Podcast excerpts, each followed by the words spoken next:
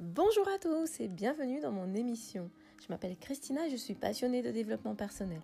Dans mes émissions, je parlerai principalement de développement personnel, mais aussi tout ce qui a trait à l'estime de soi. J'interviewerai aussi des personnes inspirantes. Alors bienvenue.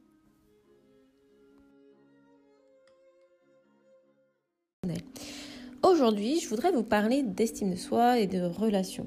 Ce sera un des premiers épisodes euh, basé sur ce, sur ce thème, sachant que je voudrais euh, parler euh, de ce thème dans plusieurs podcasts. Aujourd'hui, je vais plutôt parler d'un livre qui m'a beaucoup inspiré.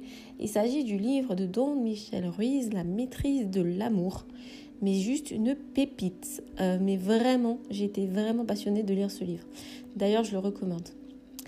L'estime de soi euh, dans les relations, pour moi, c'est important, que ce soit dans les relations de couple ou euh, relations amicales ou familiales. Euh, souvent, on croit qu'on a besoin des autres pour exister et ça crée de la dépendance. Et dans son livre, dans Michel Ruiz, nous fait comprendre qu'on fait plein de suppositions à cause de nos croyances et qu'on passe à côté de la réalité. Donc dans la relation, ça génère énormément de souffrance et de conflits.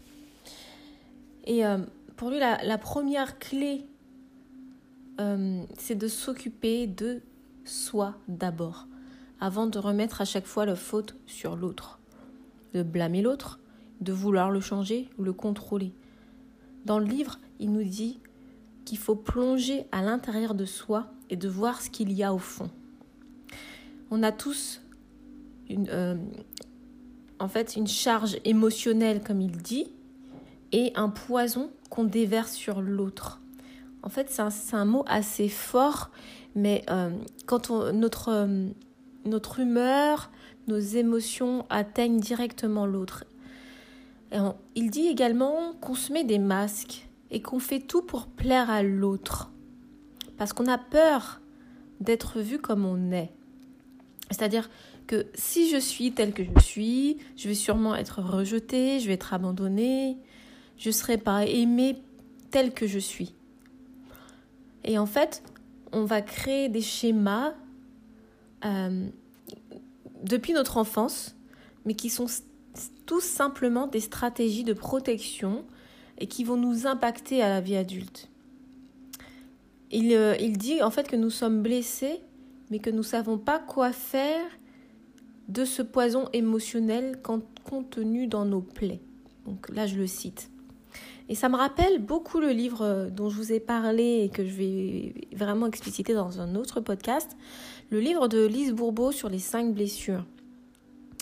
Les cinq blessures qui empêchent d'être soi-même. Et en fait, donc Michel Ruiz nous dit euh, qu'on fait souvent dépendre notre bonheur de l'autre. Et c'est ce qu'on appelle souvent la dépendance affective.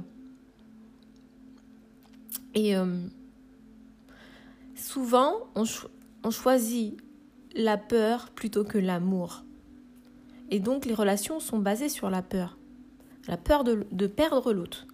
La peur de ne pas être aimé. La peur d'être abandonné. La peur d'être trahi. Voilà, plein de peurs en fait, qui font que ben, l'amour ne peut pas être euh, authentique et inconditionnel. Dans son livre, euh, Don Michel Ruiz nous dit aussi que dans l'amour, il ne devrait pas y avoir d'obligation. Quand on est dans l'amour, bah, il ne devrait pas y avoir d'attente. Oui, c'est vrai, c'est pas facile à intégrer en fait. On a toujours en fait euh, bah, dans nos relations on a des attentes. Quand on se marie par exemple, on se fait une promesse.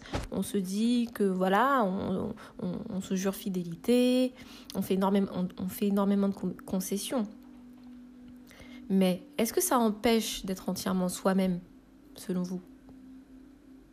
Parce que les attentes peuvent mettre une pression. Mais dans Michel Ruiz dit que quand on retourne à l'amour, on se respecte. Et en fait, quand on ne se respecte pas, on ne respecte pas l'autre.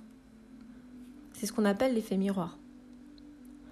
Et euh, comme je le disais dans un précédent podcast, se dire qu'on n'est pas assez, qu'on n'est pas assez ci ou cela, par exemple pas assez belle, pas assez intelligente, euh, et dire qu'on n'a pas confiance en soi, on se persuade de cela. Et euh, comme on dit, la parole, notre parole crée notre réalité.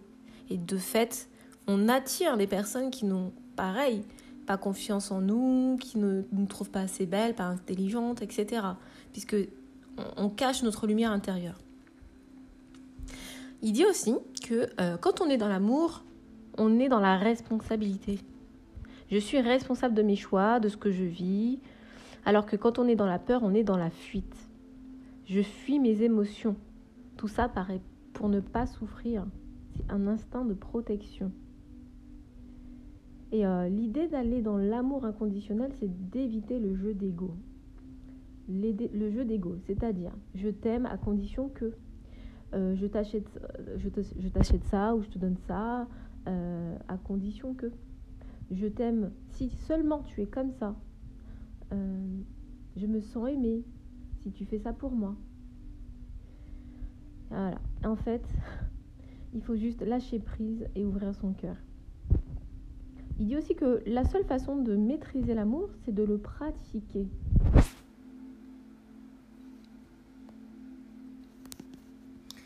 Le pratiquer.